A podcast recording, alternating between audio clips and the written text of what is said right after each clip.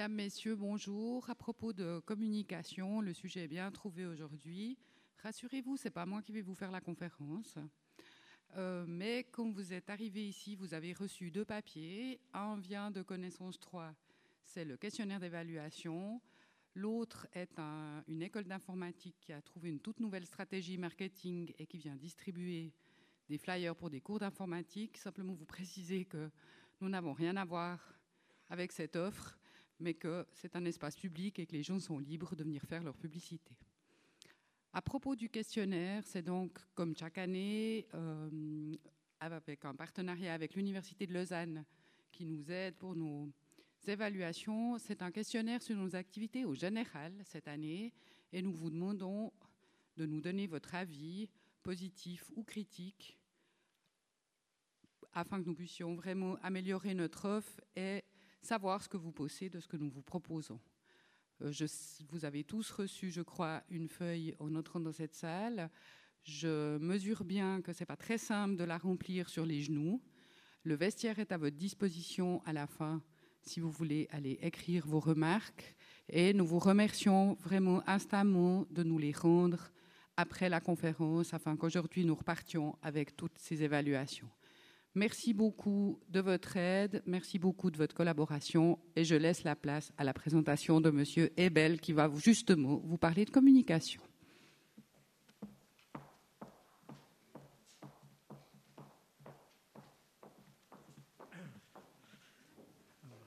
Mesdames, Messieurs, bonjour, bienvenue à cette conférence aujourd'hui consacrée à la communication, comme on vient de vous le dire nous avons le plaisir d'accueillir un conférencier euh, qui a fait ses études euh, en partie à l'école polytechnique de Zurich, à l'époque du début de l'enseignement de l'informatique euh, en Suisse, en fait, et puis qui a ensuite fonctionné à l'université de Neuchâtel, puis à l'EPFL comme assistant, enseignant.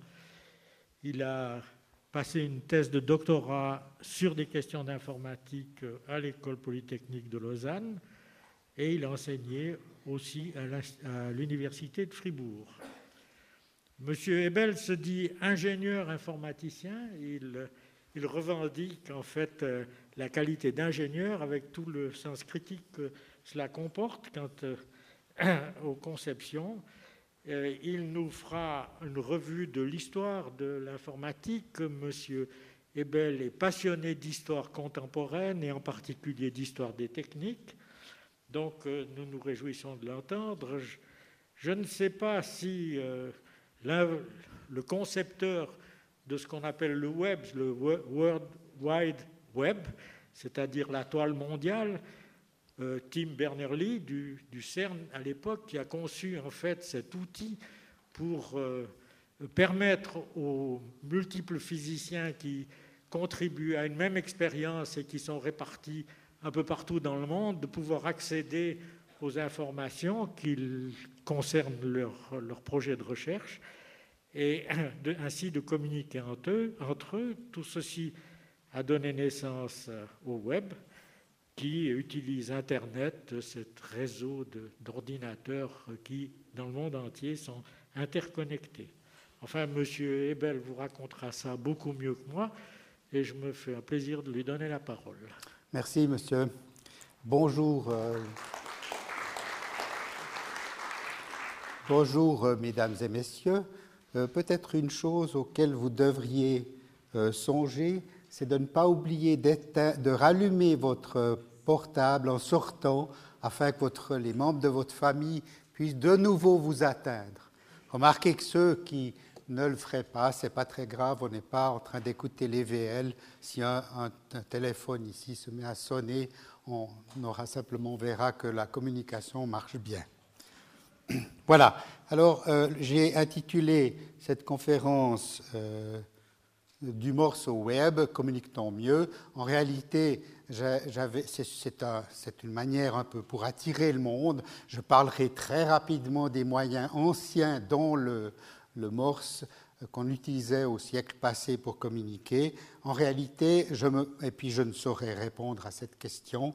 En réalité, il y a une autre question que j'aimerais soumettre à votre esprit critique, à votre sagacité, à vos réflexions. C'est plutôt euh, la question de savoir, parce qu'on entend souvent des choses qui se disent à ce propos, savoir si la technologie ou une telle et telle technologie, est-ce que c'est elle qui est la cause de progrès ou de problèmes?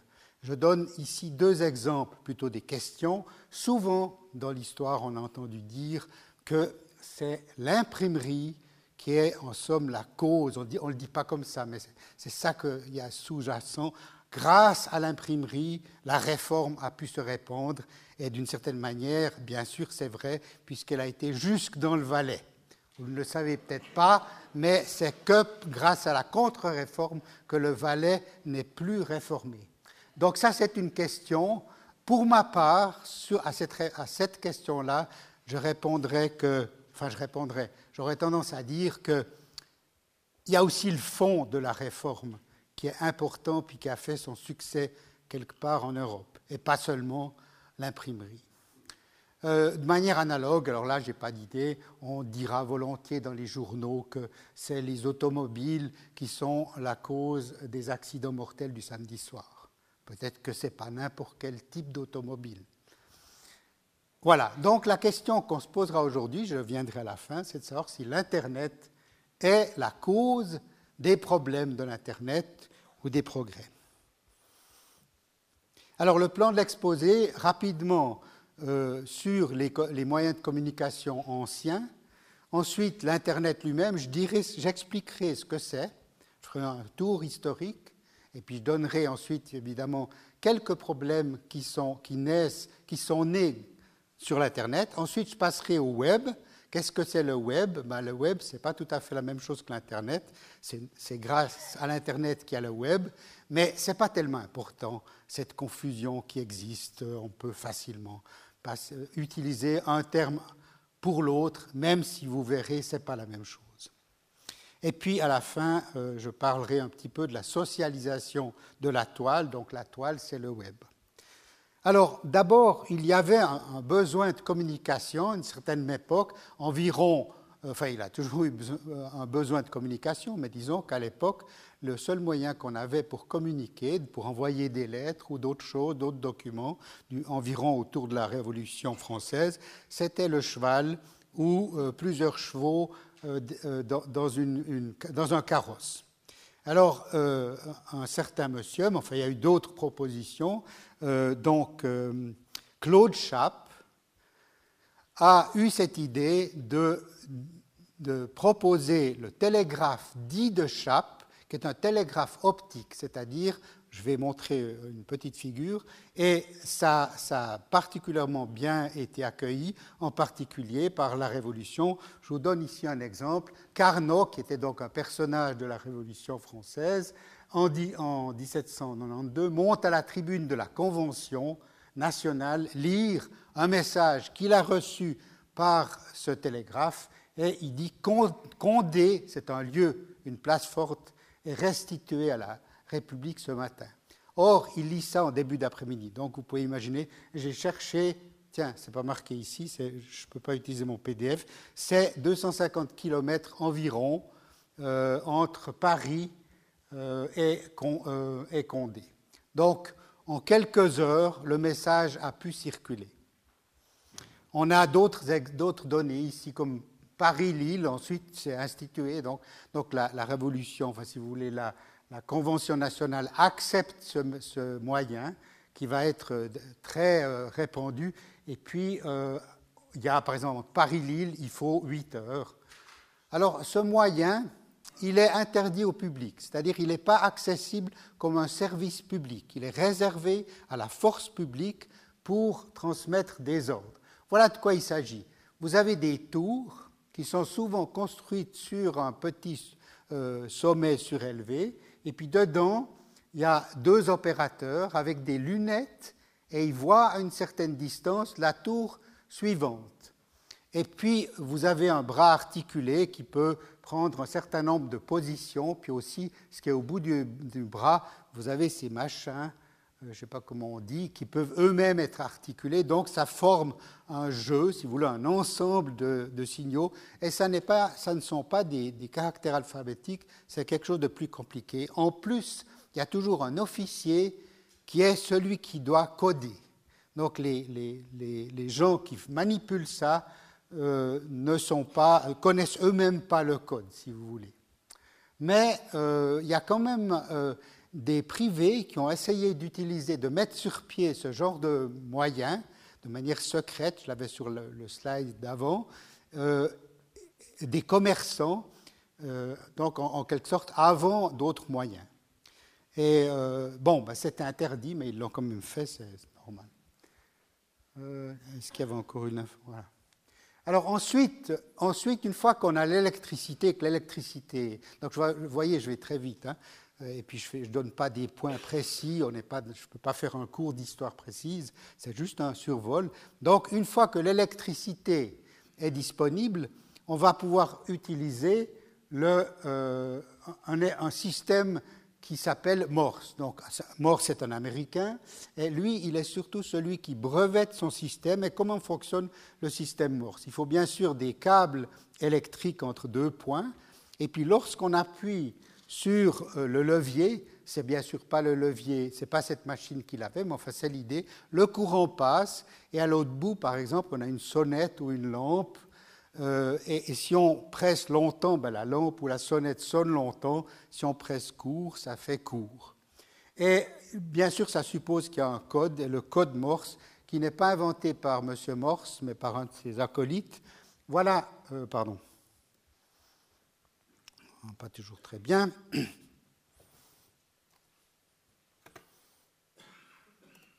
Voilà le code Morse.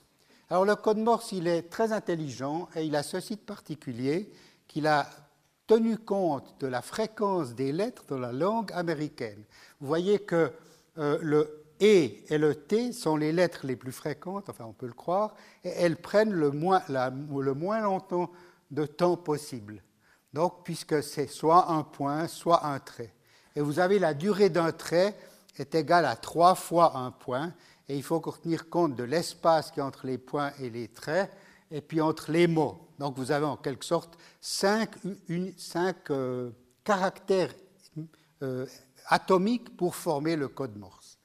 Et ce code Morse euh, est, vraiment très intelligent, va être utilisé très longtemps, jusqu'encore tout récemment, il y a peut-être encore cinq ans, si vous vouliez être en Suisse radiotélégraphiste et avoir un code, il fallait passer un examen de Morse.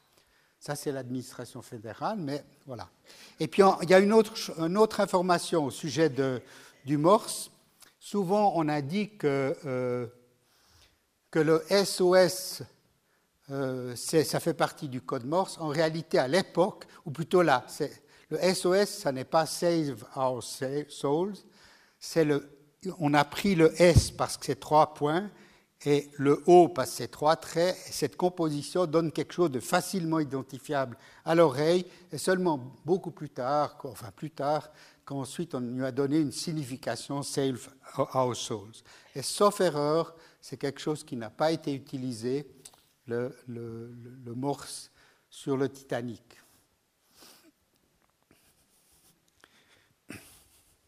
Alors, après, bien sûr, arrive euh, le le téléphone par fil, c'est-à-dire au lieu de simplement envoyer des impulsions, disons, euh, comment dire, quelque chose du, oui, c'est fermé, le, circuit est fermé pendant un certain temps ou il n'est pas fermé, on va à ce moment faire ce qu'on appelle la modulation d'amplitude, c'est-à-dire le signal, donc le courant qui va transiter, il sera plus ou moins fort en fonction de ce qu'on aura, le bruit qu'on aura fait devant un microphone. C'est le mécanisme par lequel on appelle ça euh, la, modulation d'amplitude. Vous n'avez pas besoin exactement de comprendre. D'ailleurs, moi, je ne comprends pas non plus. Mais en gros, euh, il faut juste savoir que quand on est devant un micro, dans le micro, il y a du charbon. Et puis, en parlant, ben, ça, ça sert plus ou moins le charbon. Et ça fait, que le courant est plus ou moins fort. Puis à l'autre bout, on a un, électroaimant qui agite quelque chose comme ce qu'on connaît actuellement dans les haut-parleurs. Donc voilà le téléphone euh, avec fil, qu'on connaît encore de nos jours. Alors il y a plusieurs problèmes, c'est que si vous voulez faire ça sur une longue distance de 10 km ou de 100 km, ben, il faut réamplifier le signal, c'est la bobine de Pupin, toutes sortes de mécanismes. Euh, et ces amplificateurs d'ailleurs vont terriblement embêter les informaticiens un siècle plus tard, quasiment, ouais, quand on voudra transmettre euh, autre chose que du son. Et puis après, ben, il y a la radio. Hein, Marconi euh, a inventé la radio. La radio, ben, c'est la même chose, sauf que vous n'avez pas besoin de fil.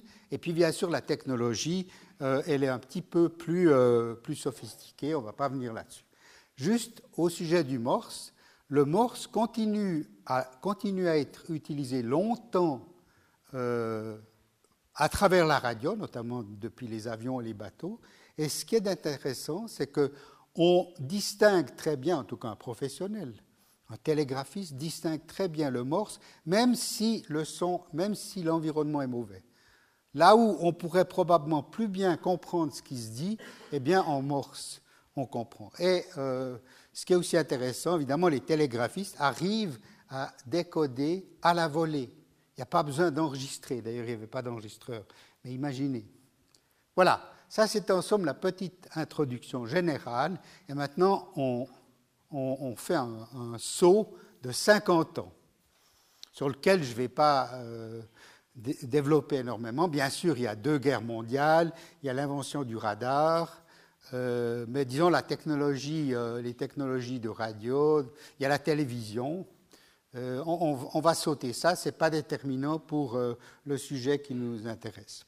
Donc, euh, qu'est-ce que c'est Internet? Il faut d'abord situer le contexte politique. Le contexte politique de l'apparition de l'Internet, c'est la guerre froide, qui va de 47 à 91 environ, avec, imaginez, vous souvenez-vous, le mur de Berlin est érigé en 61. Alors, il y a deux, il y a deux histoires qu'on raconte. La première, c'est que l'objectif de l'Internet, c'est de construire un réseau entre ordinateurs capable de continuer à fonctionner malgré une attaque nucléaire massive des Russes. Pas de l'Union soviétique, des Russes. Hein. Ça, il y a un texte, je ne sais pas si Wikileaks pourra le, mettre en évidence. Et puis, cette version, elle est fortement contestée. Les Américains qui disent c'est pas vrai, ça n'a jamais existé, c'est pas pour ça qu'on l'a fait. On l'a fait, on crée l'ARPA au, Pentagone, c'est vrai, qui est l'agence qui va mettre sur pied l'Internet en 58, il y a le Sputnik en 57. Et puis les premières études sur l'ARPANET datent de 62. Et en fait, la raison, et c'est une raison d'ailleurs vraie, pardon,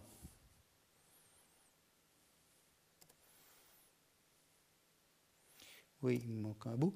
La, raison qui est invoquée, que j'ai sur l'autre slide, c'est que ça va servir pour les chercheurs à communiquer, donc on n'est pas encore dans le web, à communiquer entre eux. C'est ça la, raison qui a guidé euh, l'ARPANET, donc l'ARPA, pardon, à mettre sur pied ce qu'ils appellera l'ARPANET, c'est-à-dire le réseau, d'abord un réseau universitaire. Alors, on confond souvent ARPANET et Internet. En fait, ARPANET, c'est le réseau, le premier réseau qui, a été mis sur pied pour la recherche américaine. Et puis, il y a d'autres réseaux, aussi en Angleterre et ailleurs. Et tous ces réseaux, quand ils seront interconnectés et qu'il y aura des normes qui apparaîtront, on appelle ça Internet. Essentiellement la norme TCP/IP. Mais ça, c'est des détails sur lesquels je ne veux pas vous fatiguer. Alors, de quoi il s'agit au sens abstrait, au sens général du terme, qu'est-ce que c'est euh, ARPANET? C'est un réseau à transfert de paquets. Mot savant, mais on va voir ce que c'est. Un réseau d'ordinateurs. Donc il y a beaucoup, évidemment, il n'y a que des ordinateurs qui sont partie prenante. Il n'y a pas des gens qui sont au bout d'un téléphone. OK. L'idée, c'est de communiquer, faire communiquer ou permettre de communiquer entre ordinateurs. Puis derrière les ordinateurs, vous avez des petits nains qui font tourner les ordinateurs hein, ou qui les utilisent, des gens comme nous. Il est maillé, c'est-à-dire que ce réseau, il est, euh, je montrerai exactement qu'est-ce que ça veut dire maillé. Les ordinateurs sont autonomes. Ça veut dire qu'ils tournent pour eux-mêmes sur leur système d'exploitation et ils n'ont pas besoin des autres ordinateurs pour fonctionner. Ils sont hétérogènes. Ça veut dire, quelle que soit la marque, on s'arrangera pour qu'ils puissent communiquer entre eux. Qu'ils soient rapides, grands, puissants ou petits, de la marque PDP, de CDC, IBM, machin, etc., ça n'a pas d'importance. Du, moins, c'est le, le but. Et il y a une multiplicité de chemins. Et ça, ça c'est l'histoire des Russes, mais c'est génial pour les informaticiens, pour nous. C'est grâce à ça, je viendrai dans les détails, que Internet marche si bien et puis a autant de, succès. voilà un exemple de ce qu'on a en 77 déjà. Vous avez à droite toute la côte est des États-Unis. Il y a deux types de renseignements. Vous avez d'une part les nœuds, on envoie, voit au milieu NYU, c'est New York University. Vous avez le Pentagone en bas. Ici, l'Université du Texas. Tout en haut, Utah. Et puis ça, c'est la côte ouest, Stanford, et puis euh, encore un lien avec Hawaï, et puis cette partie à droite, c'est l'Angleterre, hein, London, avec un lien. Tout n'y est pas, et puis vous avez un deuxième renseignement, c'est le type d'ordinateur qui participe à ça. Sur un nœud, vous avez plusieurs ordinateurs qui participent ou qui peuvent se connecter. Vous avez des CDC, euh, des 360-40, là c'est les IBM 360, et puis beaucoup de PDP qui sont des, des machines de digital à l'époque. Donc ce n'est pas tellement, pas tellement le, les détails qui est intéressant ici, c'est le fait que vous voyez déjà en 77, c'est extrêmement riche. Et puis bien sûr, on trouve l'équivalent euh, en 77 aussi dans d'autres, euh, dans d'autres pays. Et ça, vous voyez ce que ça veut dire quand ça veut dire qu'il est maillé, ça veut dire que depuis un endroit, depuis un nœud, il n'y a pas qu'un chemin qui va vers un autre endroit. Il y a soit des chemins directs, mais vous avez aussi des chemins indirects, et c'est d'autant plus facile que vous avez affaire à des ordinateurs. Moyennant que les programmes, eh bien, ils s'arrangeront justement pour faire en sorte que les choses passent de A à B, pas forcément par le même chemin. Le deuxième, deuxième élément, deuxième chose pour comprendre comment marche Internet, c'est la chose suivante. Premièrement, chaque ordinateur, on devrait dire chaque nœud, possède une adresse. Une adresse, c'est un truc comme ça. C'est comme un numéro de téléphone. Et puis, qui donne l'adresse? Eh bien, il y a une instance nationale qui distribue les numéros de téléphone. Quand, avec votre ordinateur, vous voulez vous brancher au réseau, vous demandez Dieu sait où, vous dites j'aimerais pouvoir brancher, on vous donne une adresse. Et chaque ordinateur a une autre adresse. Et bien sûr, il y a des problèmes si deux ordinateurs prétendent avoir la même adresse, mais là, il y a des solutions. Enfin. Ensuite, Deuxième chose, un message, puisque l'idée c'est de transmettre des messages, on ne va pas transmettre des petits poids. On va, une idée, on va transmettre des, messages, c'est donc, bah, si vous ne voyez pas ce que c'est, ça pourrait être un courrier électronique, mais ça peut être euh, un renseignement, des données numériques, des mesures qui ont été faites, Dieu sait où, et puis qui ont transmis à l'heure. Voilà, un message, c'est en gros des, des c'est pas non plus du papier, c'est des caractères, disons 10 000 caractères, toutes faites de, lettres. Alors, la première chose que fait l'ordinateur, c'est de couper ce message, on appelle ça un datagramme, en, en salami. Donc, en tranche de salami. Et chaque tranche de salami, on va lui mettre dessus le destinataire, qui a aussi une adresse, et puis on va lui mettre le numéro de la tranche de salami et puis ensuite on l'envoie. On l'envoie où? Ah bon, on l'envoie au prochain. Euh, on ne sait pas où on doit l'envoyer exactement. Oui, on sait où on doit l'envoyer au bout, mais on ne sait pas forcément où. On... Donc on l'envoie au prochain. Et le prochain, il a, ce qu'on appelle des tables de routage. Donc il, transmet ce, salami, ces tranches de salami. Et puis quand ça arrive au destinataire, eh bien c'est recomposé, le salami entier, on remet dans l'ordre. Qu'est-ce qui se passe? Il y a plusieurs cas de figure. Il peut arriver qu'une tranche manque.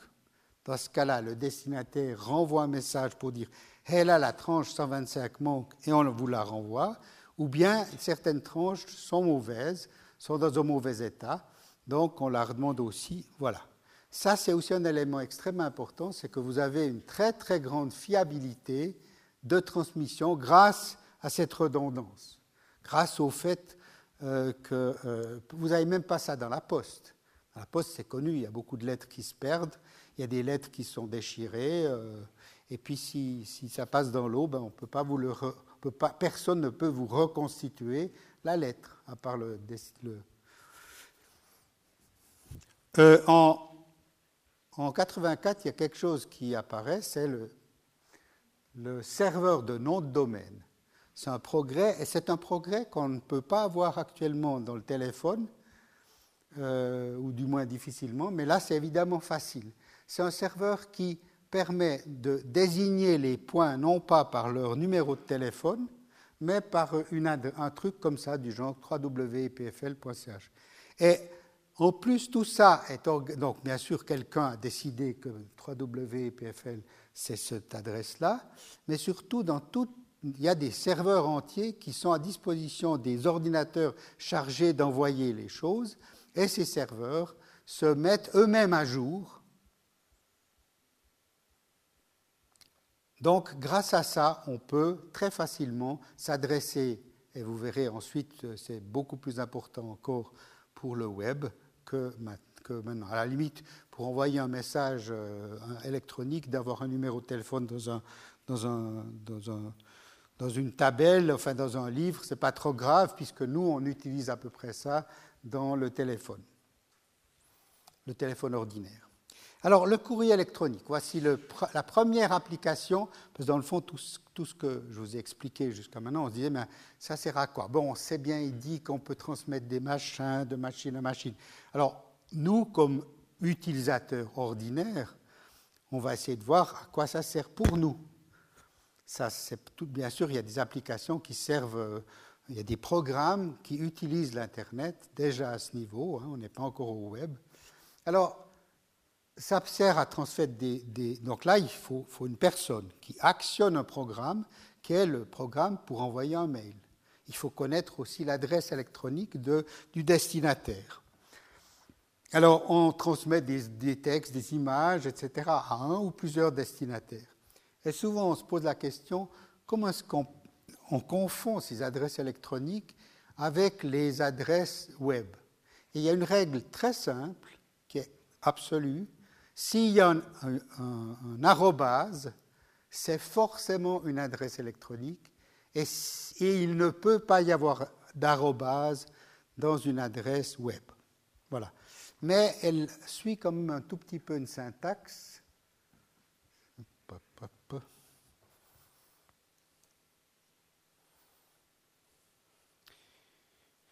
Alors, j'ai un très bel exemple. Tant pis.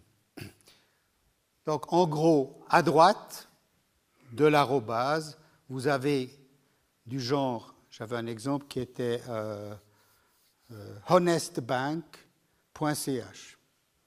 Alors vous avez le .ch, ça, vous dit, ça vous détermine le, le pays où ce, serveur va exister. Puis honestbank, c'est le nom d'un serveur donc d'un client en Suisse qui va recevoir ce message. Mais ce n'est pas une personne, c'est une machine. Ça peut être epfl.ch. Et puis tous les individus qui sont, par exemple, qui travaillent dans cette institution, ils ont devant une adresse, disons, qui est souvent prénom.nom, mais qui peut être autre chose. Alors, les problèmes avec le courrier électronique il y a quelques problèmes.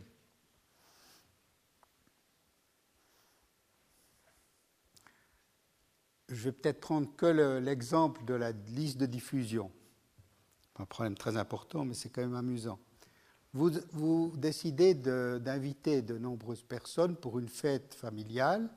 Donc vous avez constitué une liste d'adresses électroniques euh, que vous avez obtenues par vos enfants, vous-même, etc et puis vous envoyez cette liste. Tous les gens qui reçoivent, toutes les 150 personnes qui reçoivent cette euh, invitation, connaissent donc la liste de tous les gens à qui vous l'avez envoyé. Bon, ça peut, dans la plupart du cas, si c'est vraiment tous vos amis, ça peut ne pas constituer un problème. Mais c'est déjà un peu indiscret, puisque ça révèle en quelque sorte aux autres votre, vos relations épistolaires. Et puis alors maintenant, imaginez que dans cette invitation, c'est une invitation un peu familiale, il y a des gens, dans le fond, avec qui vous vous entendez pas bien, ou vous vous entendez plus bien entre le moment où vous invitez et puis l'invitation. Ces gens, bien sûr, ne viendront pas. Et vous auriez des, vous, vous chamaillez entre vous, mais ça c'est hors, hors, euh, ça se verra pas dans la, dans la cérémonie ou dans l'invitation. Il y a quand même des gens qui vont demander, ceux-là que tu as invités, pourquoi ils ne sont pas venus? Vous voyez, c'est bien parce que vous avez publié la chose. Alors, le, le programme d'Internet permet très bien, très facilement, d'envoyer avec BCC, donc Black Carbon Copy, c'est-à-dire vous, vous pouvez choisir un mécanisme qui permet d'envoyer à tout le monde, mais personne ne sait à qui vous avez envoyé. Voilà. Euh, c'est un des problèmes. Je pas, les autres problèmes, je ne vais pas les aborder trop, sinon on va passer du temps et puis on n'aura plus de temps. Euh, juste encore un problème, cette fois-ci plutôt juridique. Les employeurs ont coutume de, dire à leurs employés, euh, souvent c'est sous forme de, disons, de, de circulaire, que le courrier électronique est destiné uniquement à l'usage professionnel et exceptionnellement à l'usage privé. Et néanmoins, vous utilisez, euh, ou certains employés utilisent peut-être le courrier électronique pour, d'abord, ils l'utilisent beaucoup, et puis ils l'utilisent peut-être même à, des choses qui sont illégales. Eh bien, euh, la loi prescrit que l'employeur n'a pas le droit d'ouvrir le courrier électronique parce que c'est un objet privé et ouvrir un objet privé, prendre connaissance ou le falsifier, c'est du pénal. Bien sûr, l'employeur, il a, le, moyen de faire mettre de côté, s'il vous soupçonne euh, de, quelque chose, de faire mettre quelque chose de côté euh, ces messages afin d'ensuite d'aller peut-être porter plainte. C'est un principe général de droit d'ailleurs. Vous ne pouvez pas casser la figure à quelqu'un qui vous a insulté. Vous devez porter plainte. Alors, on arrive au, web. Oh là là, pourquoi c'est comme ça?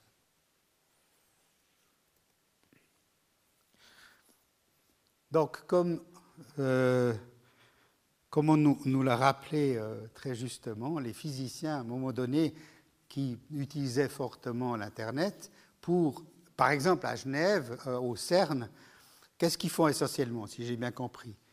Ils préparent pendant très longtemps d'une expérience, ensuite, ils mettent le courant, toute la ville de Genève est sombre, et puis leur machin tourne, et puis ça génère des milliards d'événements ou justement peut-être pas des événements, mais quelque chose qu'ils mesurent.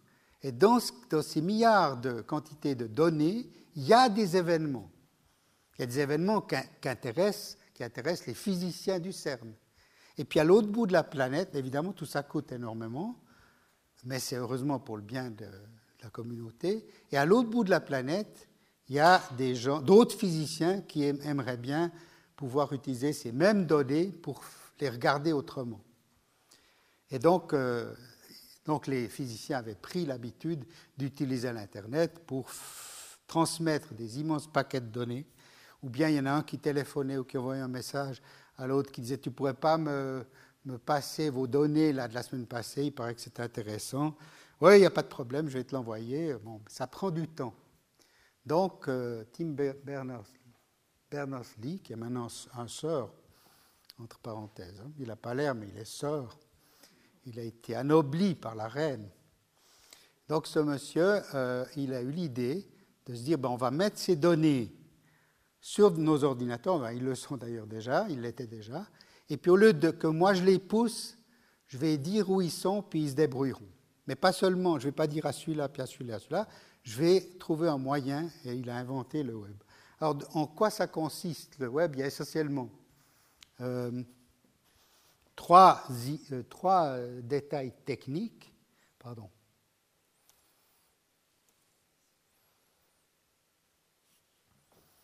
Ça saute, c'est pas vrai cette histoire.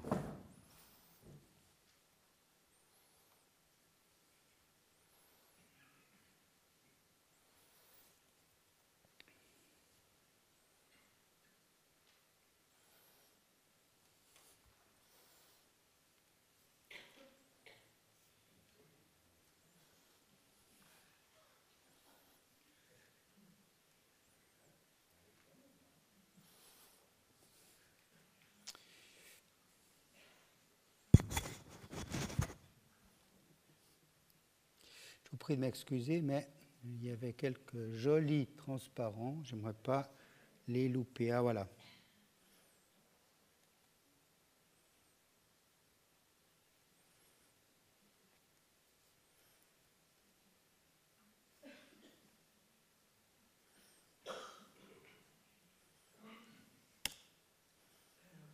Bon, c'est l'horreur.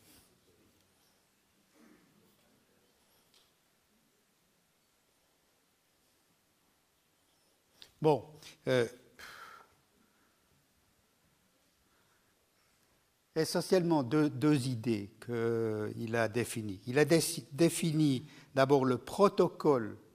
Le protocole, c'est un ensemble de règles pour transmettre d'un ordinateur à l'autre les euh, euh, des données, pour reconnaître, pour transmettre les données qui seront d'une nature très particulière. Et ce,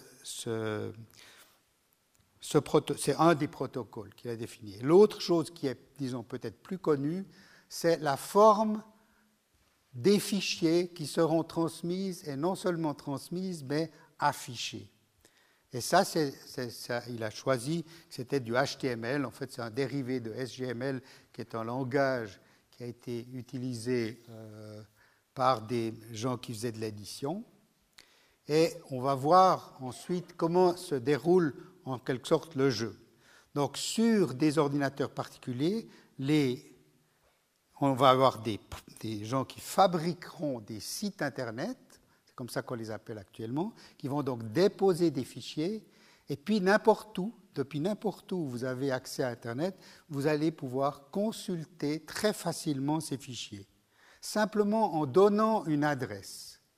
Et puis alors il va se dérouler un petit jeu qu'on euh, essaiera de comprendre ensemble. Alors, qu'est-ce que c'est euh, Comment est-ce que ça, se déroule, un truc comme ça? Là, j'avance ou je recule? Voilà. Le système d'adressage qui a été mis sur pied, c'est un truc comme ça. Ça vous est sûrement déjà arrivé de soit de taper soit soit d'entendre à la radio euh, la chose suivante. http 2.2. barre oblique, barre oblique, 3w, 3w, point. Tout ça, vous pouvez ignorer. À la radio, dans le poste, Radio Sautant, on vous dit que c'est comme ça qu'il faut taper, mais tout ça, c'est vrai, c'est ce qu'il faudrait taper, c'est comme ça que ça a été défini, mais les programmes qui affichent votre site Internet se débrouille très bien pour rajouter tout ça. Autrement dit, vous pouvez simplement taper croixrouge.ch dans la barre d'adresse en haut, et puis c'est à ce moment qu'une page arrive, ce qu'on appelle une page. On verra ce que c'est. Et derrière, vous pouvez mettre fichier ou rien du tout, et si vous mettez rien du tout, c'est la plupart du temps, c'est ce qui va se passer, eh bien, euh, c'est simplement un certain fichier qui arrive. C'est pas vrai.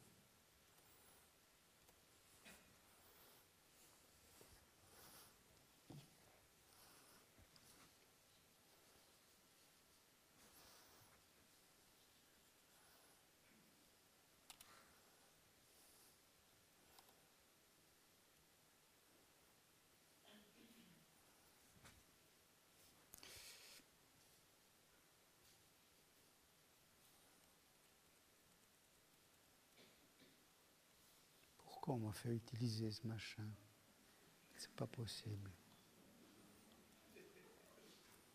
Vous connaissez l'histoire des petits trains. Moi, quand j'étais gamin, hein, j'allais chez le copain voir son petit train. Eh ben, le jour où on voulait voir le petit train, il y avait le transformateur qui ne marchait pas. Là, je suis venu avec un très bien fichier PDF. On m'a dit non, il faut utiliser le, le HTML. Et puis maintenant.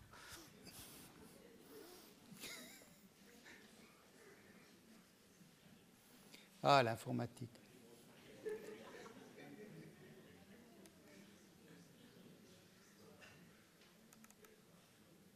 Excusez-moi, mais tant pis pour la barre en haut. Hein.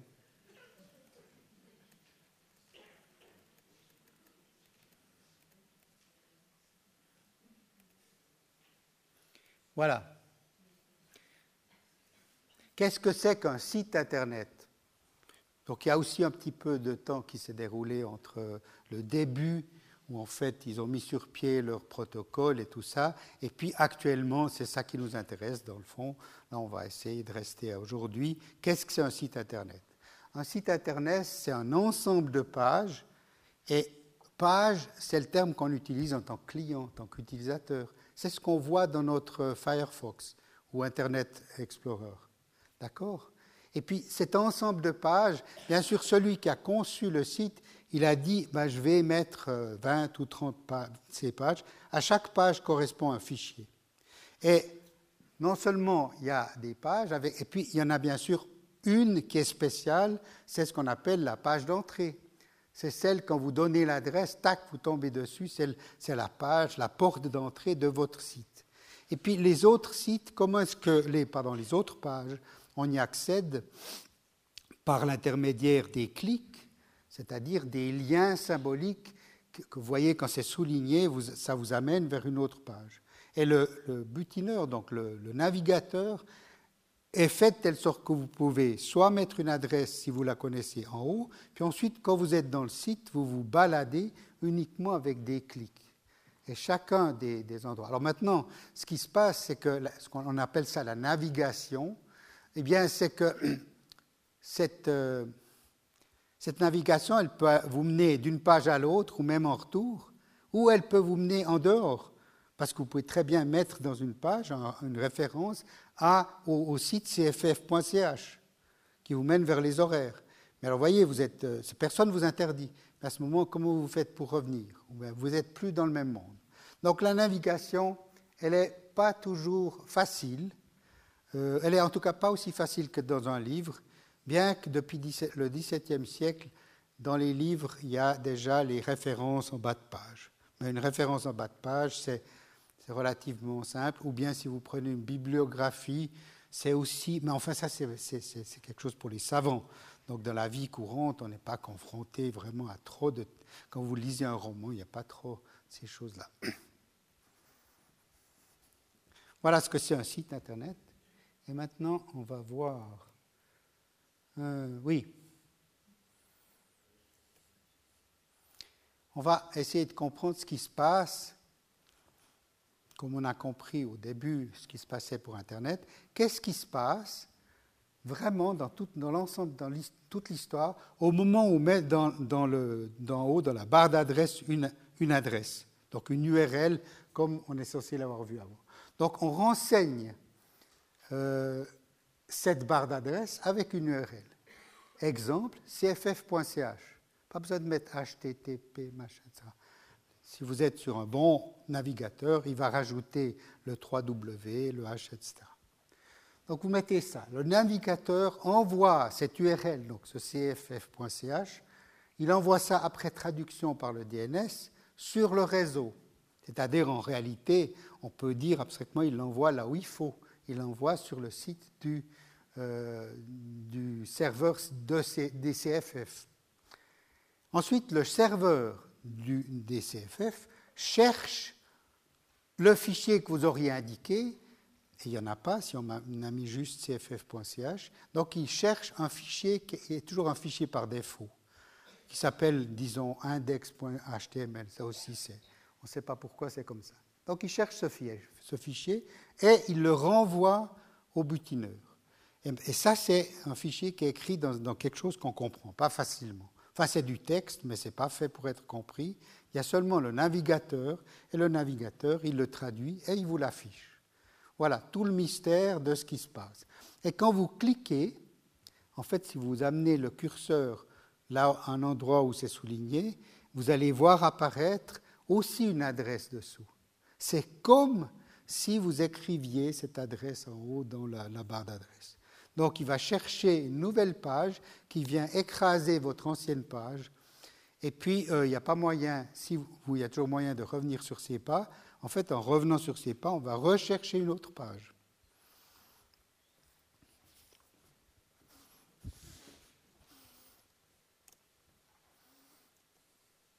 Les applications. Ça, c'est les bonnes applications. Google, euh, bien qu'on ne connaisse pas, euh, disons, bonne politiquement, euh, ils ont été d'accord de bloquer des sites en Chine à la demande du gouvernement chinois. Donc, ils ne sont pas très purs. Enfin, techniquement, c'est un outil qui fonctionne de la manière suivante. Jour et nuit, il y a des serveurs parcourent le, web entier, c'est-à-dire l'ensemble des serveurs, et qui enregistrent tout ce qu'ils arrivent à trouver. Et quand vous mettez un mot, ou plusieurs mots, oh, très rapidement, vous avez une réponse. La réponse, c'est en fait un ensemble de liens. Et il ne faut pas croire qu'il l'a juste calculé à ce moment. C'est clair que ça a été précalculé parce qu'il passe tout son temps à faire ça. Et il a des moteurs extrêmement puissants. Ce qu'on ne connaît pas, c'est les algorithmes qu'ils ont utilisés. Mais c'est comme ça. En tout cas, je trouve que c'est fantastique. Et peut-être un des conseils que je peux vous donner auquel cas, c'est de ne pas l'utiliser seulement pour chercher quelque chose de précis, mais aussi des réponses à des questions techniques, bien sûr. Quand vous êtes face à un problème, comment remplacer une roue? Ou bien comment effacer, enlever tel type de tâche Vous mettez tâche de machin, vous avez des réponses. Il y a bien sûr beaucoup d'idioties, il y a beaucoup de choses qui ont souvent rien à voir avec où vous êtes complètement gouré, mais souvent tout tombe sur des réponses tout à fait pratiques et à tel point que de nombreux constructeurs de programmes ou de machines ne vous envoient plus de, de mode d'emploi, vous les trouvez simplement sur l'Internet et vous les trouvez par cet intermédiaire. Donc bien sûr,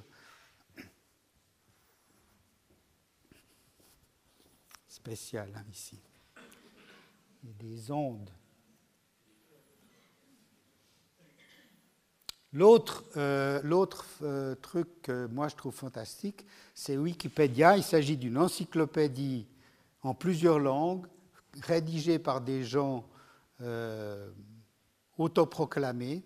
Je veux dire, ils ne sont pas choisis comme vous, quand vous faites, si vous collaborez à une encyclopédie ou à des textes, à des, manuels, souvent les gens sont choisis selon des critères d'ailleurs sérieux, mais enfin bien connu, là, euh, c'est autoproclamé. Et euh, je dois dire que le niveau euh, des domaines que je connais, le niveau est très élevé. il paraît qu'il y a de temps en temps des, des bourdes, des choses. il, y a, aussi la possibilité, c'est ouvert, c'est-à-dire que quand vous avez un texte qui n'est pas complet, c'est marqué, qui cherche des gens pour le compléter, ou quand des textes sont affirmés là-dedans qui sont, qui sont controversés, vous avez la possibilité de dire euh, autrement, etc. Si vous, dites, si vous, vous écrivez sur George Bush, c'est un type extraordinaire parce qu'il a fait l'université de Stanford. Euh, non, pas Stanford. En tout cas, il a fait une université, il sait écrire. Euh, ça risque d'être controversé. Et puis si vous dites que c'est un salaud, un criminel, c'est aussi controversé. Voilà. Mais vous trouvez énormément de renseignements précis et vrais sur ces gens-là et sur plein d'autres choses. Moi, été impressionné.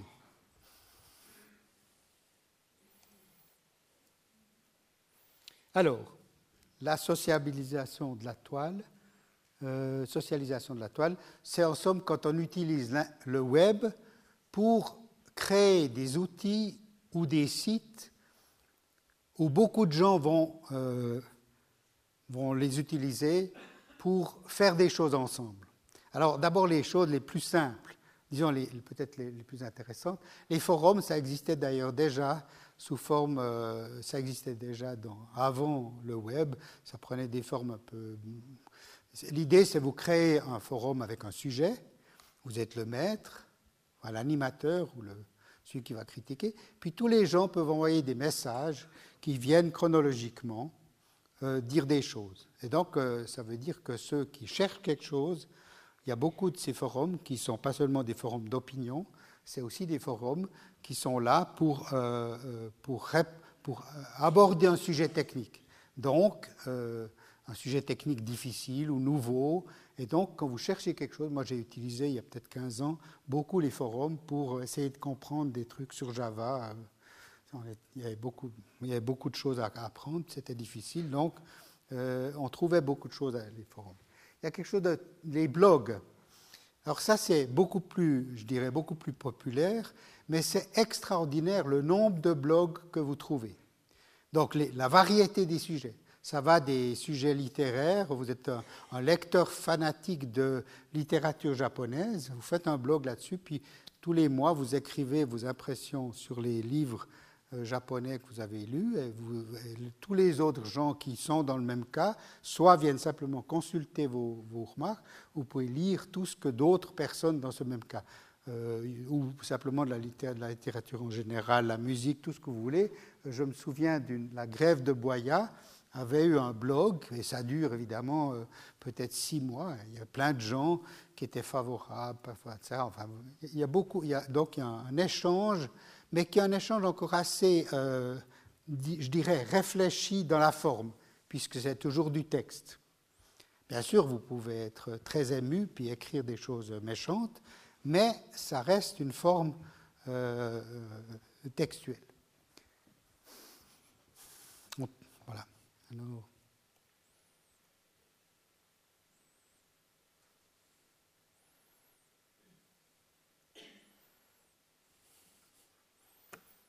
sujet de YouTube,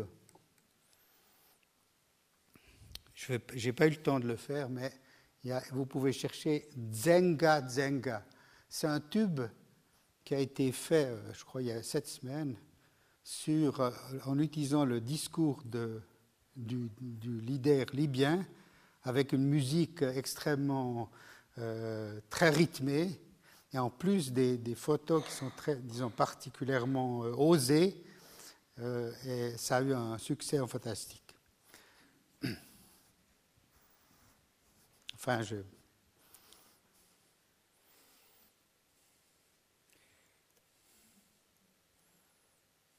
Alors, Facebook, il reste presque plus de temps, c'est affreux. Voilà ce qui se passe avec Facebook. Donc, c'est une application très simple hein, euh, qui se passe comme ça. Vous vous inscrivez. si vous dites je veux être membre de, Facebook, eh bien, euh, vous remplissez un formulaire, vous donnez le sexe, la date de naissance, la, photo, votre nom, prénom, bien sûr, et puis les chanteurs préférés, puis encore les machins préférés, puis toutes sortes de choses comme ça, quelque chose. Et euh, du coup, vous pouvez ensuite cliquer puis accepter des amis euh, qui, oseront donc être vos amis. Alors les amis, c'est aussi des gens de Facebook, hein, qui sont aussi inscrits sur Facebook. Et vous pouvez imaginer ce qui se passe avec de manière récursive. Les amis de mes amis sont peut-être aussi mes amis, etc. Alors, ce qu'il faut savoir, c'est que vous acceptez quand vous inscrivez, ou plutôt ceux qui s'inscrivent acceptent euh, que toutes les données soient éventuellement vendues de manière commerciale par le propriétaire de celui qui a imaginé ça.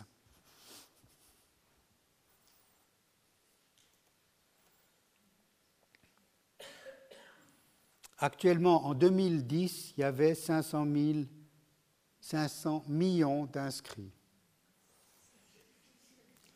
Ah oui, Seb Blatter, il est contre. Hein. Pourquoi est-ce qu'il est contre? Seb Blatter est contre parce que euh, euh, si ces, hommes-là, ces, sportifs se mettent dans Facebook, ils risquent de dire euh, à l'avance, avant les matchs, de donner des renseignements qui ne seront pas bien, puis pouvoir être connus par l'adversaire, par les adversaires. Je ne sais pas, pour moi, ce n'est pas un critère, mais je, le dis. Hein. Twitter, et là, je pense qu'il faudra finir ici. Twitter, c'est ce qu'on appelle un microblogueur. Alors, c'est quelque chose d'encore plus simple, on doit aussi s'inscrire. Et l'idée, c'est d'envoyer des petits messages limités à 100 caractères à tous ceux qui sont abonnés chez vous. L'idée qui était au départ, c'était de dire ce que vous faisiez. Donc toute la journée, c'est un peu comme des SMS. Tout, au lieu de dire t'es où, hein, euh, vous, envoyez des petits mails, je bois, un coca, là je suis à la pause, etc. Et donc, il y a, une, histoire, je ne sais pas si elle est vraie, mais nous partons, donc tweet, le mot tweet, c'est parce que c'est un petit mot comme un gazouillis, d'où l'origine. Alors, vous pouvez tweeter Nous partons à Mallorca pendant trois semaines. Et ensuite, votre villa est visitée, c'est clair. Parce que vous n'avez pas un contrôle. En fait, ça prouve une chose, c'est qu'en Suisse, Twitter existe depuis de nombreuses années. Ça se passe comme ça. Un, vous baissez le drapeau suisse dans le jardin. Deux, vous fermez tous les volets complètement. C'est à peu près l'équivalent, d'accord?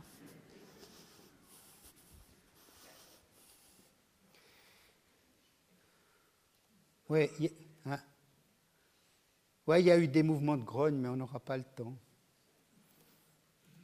Je voulais quand même dire que, euh, bien sûr, euh, la réaction d'ici 100 ans, on va dire, la, révolution tunisienne, c'était grâce à Twitter. Vous voyez la question que j'ai posée au début, on va dire c'est grâce à, Facebook et Twitter. Je pense qu'en effet, ça aurait été difficile, mais il y a eu d'autres histoires. Parce qu'un moyen de ce genre, il est aussi surveillé. Donc il faut trouver d'autres moyens. Alors il y a eu d'autres moyens, j'ai entendu ça il y a deux, trois jours. Il y a des gens qui ont utilisé, je ne sais plus dans lequel, de ces trois pays, qui ont utilisé des sites de rencontres pour communiquer entre eux. Puis là, ils ne se sont pas fait surveiller. Donc, ils avaient des codes pour dire, ils avaient des noms bidons, etc. C'était des sites de rencontres érotiques ou des sites de rencontres amoureux, je ne sais pas. Donc, ça existe sur Internet. Donc, ils ont, ils ont monté un site comme ça. Et ce site a passé facilement comme quelque chose d'assez anodin. Et ça leur permettait de transmettre des, des messages que s'ils avaient utilisé Facebook, ils auraient été probablement surveillés. Moi, ça m'a rappelé les transistors en 68. J'ai encore vérifié ça hier soir. Euh, ça s'était passé. Il y avait une double histoire intéressante. Les, reporters des radios qu'on a appelés périphériques, précisément parce qu'on les a, on leur a interdit d'émettre de la France, alors ils ont été émettre du Luxembourg et de l'Allemagne. C'est pour ça qu'on les a appelés périphériques. Il y a un autre aspect très intéressant que je ne connaissais pas, c'est que les, reporters de ces radios étaient beaucoup plus préparés à aller dans le direct que les reporters de France Inter. Et donc, il y avait, ce qu'ils racontaient, ça avait aussi plus d'impact. Bon, ça c'était juste pour ce qui s'est passé à Paris en 68.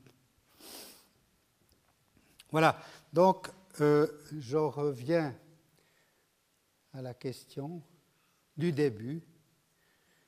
Euh, enfin, la question que j'ai suggérée pour ouvrir la discussion, c'était est-ce que la technologie ou une technologie, en l'occurrence Internet, est-ce qu'elle est, la cause des euh, progrès et des problèmes? Voilà, je vous remercie pour votre attention. Et bien sûr je me tiens à disposition pour euh, des questions. Ou si vous êtes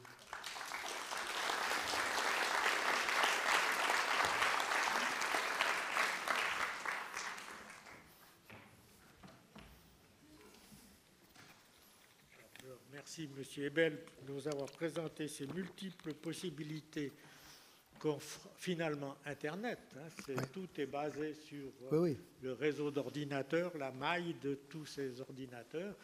Et, euh, euh, et, tout l'usage qui en a été fait, les développements qui ont été faits pour pouvoir utiliser efficacement ces mailles. voilà, donc vous avez sauté, me semble-t-il, un de vos transparents qui était Wikileaks. Ah oui, je veux le mettre. Euh, et, Wikileaks, est-ce que ça montre qu'au fond, euh, non seulement les, scientifiques, non seulement les individus, mais aussi le monde de la diplomatie utilisent, euh, le net, l'Internet en quelque sorte, et qu'ils ont pu être espionnés de cette je sais cette raison, pardon? On ne sait pas très bien si c'est à cause d'Internet. Mais l'espionnage, il, se faisait à partir de quoi? Je ne sais pas. mais il y a un autre élément qui est important, c'est que tous les papiers euh, de Wikileaks, je ne sais pas, mais ceux du, du, machin gate, là, du, euh, qui ont fait tomber Nixon, oui. j'ai regardé le nombre de pages, ça tient là-dedans. Alors, euh, je ne sais pas, peut-être qu'il en faudrait 10 ou des plus chers. Donc ça, c'est la, la, clé, la clé USB. La clé USB. Donc ça veut dire, à partir de l'instant où toute cette information qu'on n'aimerait pas voir euh, diffusée, ou que les puissants veulent garder secret, si vous l'avez là-dedans, Ça, c'est très facile à copier. C'est surtout extrêmement difficile à, comment dire, euh, on peut me tuer, mais je veux dire, c'est avant, vous voyez, quand ils sont sortis du, du non, euh, l'histoire de Nixon, il y avait, ils ont dû sortir des papiers physiquement pendant quelques jours. Donc c'est une masse importante. Maintenant, vous sortez avec ça. Ça, c'est aussi l'autre élément. C'est pas seulement Internet. Oui, donc ça, c'est la mémoire extrêmement compacte que, dont on dispose aujourd'hui. Euh, mais, mais, vous n'avez pas d'informations sur, euh, disons, l'origine des, disons, la, non comment l'information a été acquise? Ah, probablement qu'ils ont pu, oui, ils ont pu probablement casser des codes de choses qui circulaient sur l'Internet. C'est ça, mais qui étaient codés. Qui étaient codés, Parce que je crois aussi ce qu'on peut faire, c'est qu'on peut, on peut ne pas donner accès ou ne donner accès qu'à des amis à certaines pages web, n'est-ce pas? Tout à fait, oui. Donc on peut contrôler ça. Bien, alors euh, maintenant, après avoir posé ma propre question, et satisfait ma curiosité, j'invite le public à poser ses questions.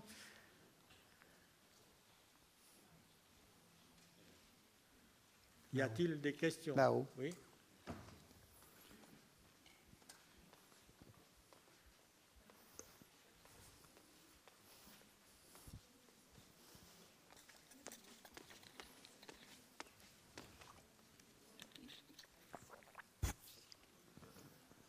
Est-ce que le fait d'utiliser euh, Facebook présente euh, des dangers? Si oui, lesquels, s'il vous plaît?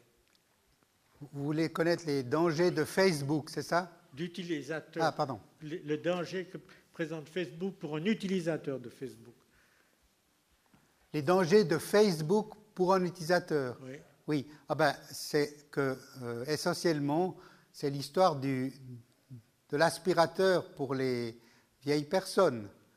Euh, donc, on vous téléphone pour essayer euh, d'acheter le cinquième aspirateur dont vous n'avez pas besoin, et vous dites oui au téléphone, et vous avez, c'est la cinquième fois aussi qu'au Parlement, on essaye de faire en sorte que vous puissiez vous dédire pendant une semaine, mais le Parlement dit que euh, c'est pas ça la question. Donc, si vous voulez, la réponse, c'est toujours, vous aviez qu'à pas donner les renseignements. C'est ça la réponse que donne le créateur de, Facebook. En réalité, quand on vous invite, puis que tous vos copains, euh, vous faites un peu comme tous vos copains. Et il y a un danger parce que vous n'êtes pas conscient. Alors, quand on a posé la question, il y a eu des mouvements d'opposition à ça qui ont protesté. Et puis on, a dit, la réponse donc de Zuckerberg, ça a été de dire oui, il y a 140 euh, paramètres, je vais en changer quelques-uns, d'ailleurs vous pouvez changer. Mais ça, ce n'est pas à la portée de tout le monde. À la limite, c'est un truc où les associations de consommateurs devraient, euh, euh, bon, elles ne peuvent pas tout faire, devraient être attentifs. L'autre problème, c'est que c'est, utilisé par des jeunes, enfin peut-être d'autres, hein, mais c'est utilisé par des jeunes qui sont dans un âge où c'est important de se construire en s'affichant. Et euh, ce n'est pas vraiment un âge, euh, quand on développe sa personnalité, on veut montrer aux autres. Imaginez, il y a 20 ans, les jeunes, ils n'avaient aucun, très peu de moyens de s'afficher. C'était le maître qui disait où était leur place, puis s'ils étaient bons ou pas bons. Là, vous avez, pour un jeune, vous avez la possibilité de s'afficher, c'est-à-dire je, suis ceci, je suis cela, je me suis montré à poil, excusez-moi, etc. Donc le danger, c'est de se démasquer et de rendre public, au fond, son, son comportement et ses préférences et que ça puisse être utilisé par quiconque. Oui, ça a déjà été utilisé il y a des enfants qui ont été, qui ont été vidés d'une école. Il y a des employés qui ont été vidés de leur, euh, de leur emploi parce qu'ils ont eu euh, sur Facebook un comportement jugé inadéquat, bien que ce soit privé.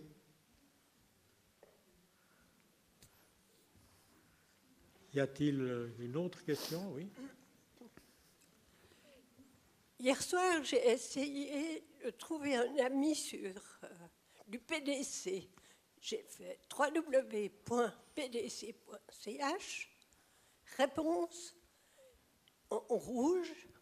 Erreur d'orthographe, voire UDC.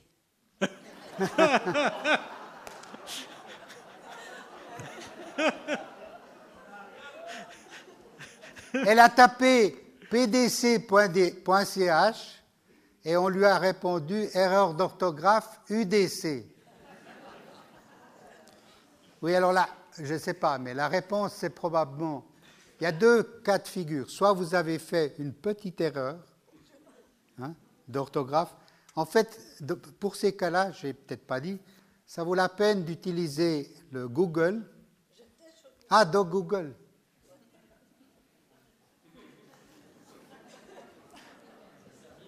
Oui, mais peut-être qu'il n'y a pas de page PDC. Voilà, il n'y a peut-être pas de page PDC. Il n'y a pas de page PDC.ch. Mais c'était quoi l'erreur? Si vous tapez que PDC, peut-être que vous aurez une adresse de. Je ne sais pas, hein, je n'ai pas été me promener. Mais si vous tapez PDC.ch et qu'il n'y a pas de page qui s'appelle PDC.ch, mais qu'il y a une page UDC.ch, Google vous dit Ah, mais vous êtes probablement trompé, vous vouliez UDC. C'est ça, là, je pense, la réponse. mais je ne suis pas sûr. Hein je suppose. Oui. Oui.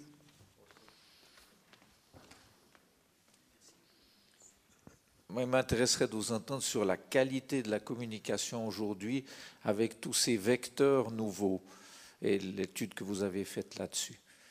Qu'est-ce que vous entendez par qualité de la communication Bon, le, la qualité technique Non, le mode de communication, le contenu, la valeur euh, de, des échanges entre humains aujourd'hui dans une société comme la nôtre, avec tous ces multivecteurs, Twitter, Facebook, euh, Internet, euh, d'accord, D'accord. Alors, moi, je, y a, moi je vous donner, vais vous donner mon avis très personnel et puis je vous donnerai ce que je pense qui est l'avis le plus courant. L'avis le plus courant, c'est que toutes les technologies permettent euh, de développer la communication, les gens se voient beaucoup plus facilement, échangent, etc. Vous le genre de baratin. J'en ai d'ailleurs, euh, je vais vous en chercher un, je n'ai pas eu le temps de lire. Et puis, personnellement, moi je pense que les relations humaines, c'est quelque chose de difficile qui prend beaucoup de temps. Par exemple, l'amitié. Hein. Euh, je pense que dans, une vie, on en a peu. Et puis ceux qu'on a, ben, ça, ça, a mis longtemps. Et puis on se les a fait en, au moins en se regardant.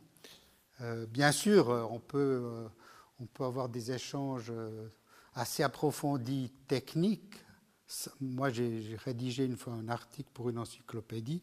J'ai jamais vu les gens avec qui j'ai échangé tout s'est fait par Internet. Mais c'est technique. Ce n'est pas un problème, ce n'est pas affectif. Mais dès que, mais ça c'est mon avis personnel, dès qu'il y a quelque chose de, riche, d'affectif, vous, vous partagez par votre présence ensemble, vous faites des choses ensemble sur un bateau ou dans un cœur ou Dieu sait où, et puis vous échangez bien sûr au téléphone ou bien par mail, pourquoi pas, mais vous ne pouvez pas, c'est pas riche. le, même une lettre est plus riche qu'un mail. Mais ça, c'est pas du tout officiel. Officiel, je vais vous lire quelque chose, je ne vais pas être trop long. Il y a l'avènement formidable d'une nouvelle manière de communiquer entre nous qui est en train de révolutionner notre monde. Les médias nous en parlent de plus en plus de différentes façons. la plus spectaculaire illustration de cette révolution est sans doute l'Internet. Les jeunes qui naissent avec un Nintendo, et ça se termine toujours dans le même temps. Hein. Ça se termine par le 21e siècle sera le siècle des antiques. C'est pas dans le journal gratuit que j'ai trouvé ça, c'est dans une encyclopédie canadienne. Par ailleurs, de bonne qualité. Mais c'est pas étonnant. Bon, il faut dire pour ceux qui ne savent pas que antique, ça veut dire nouvelles technologies d'information et de communication. Ouais, ça c'est l'autre truc qui moi me chagrine. Pourquoi on dit toujours nouveau? Les bananes sont nouvelles? Bah oui, sinon on ne les mangerait pas. Pourquoi toujours qualifier, euh, mettre nouvelle technologie? D'abord, technologie, ça aussi, ça m'a amusé il y a dix ans, c'est de la technique. Il se trouve que les Américains utilisent le terme de technology. Du coup, on dit tout le monde, euh, même moi, j'étais obligé de mettre euh, technologie. On m'a dit, mais si tu mets technique, ça fait ringard. Mais c'est de la technique. La technologie, c'est la science de la technique. Là, on ne fait pas de la science de la technique. Enfin bref. Y a-t-il encore quelques questions? Apparemment pas, ne vois pas de main. Bien, si ce n'est pas le cas, je crois que c'est bientôt l'heure de quitter cette salle. Je voudrais remercier encore M. Norbert Ebel pour son exposé et je lève cette séance. Merci beaucoup.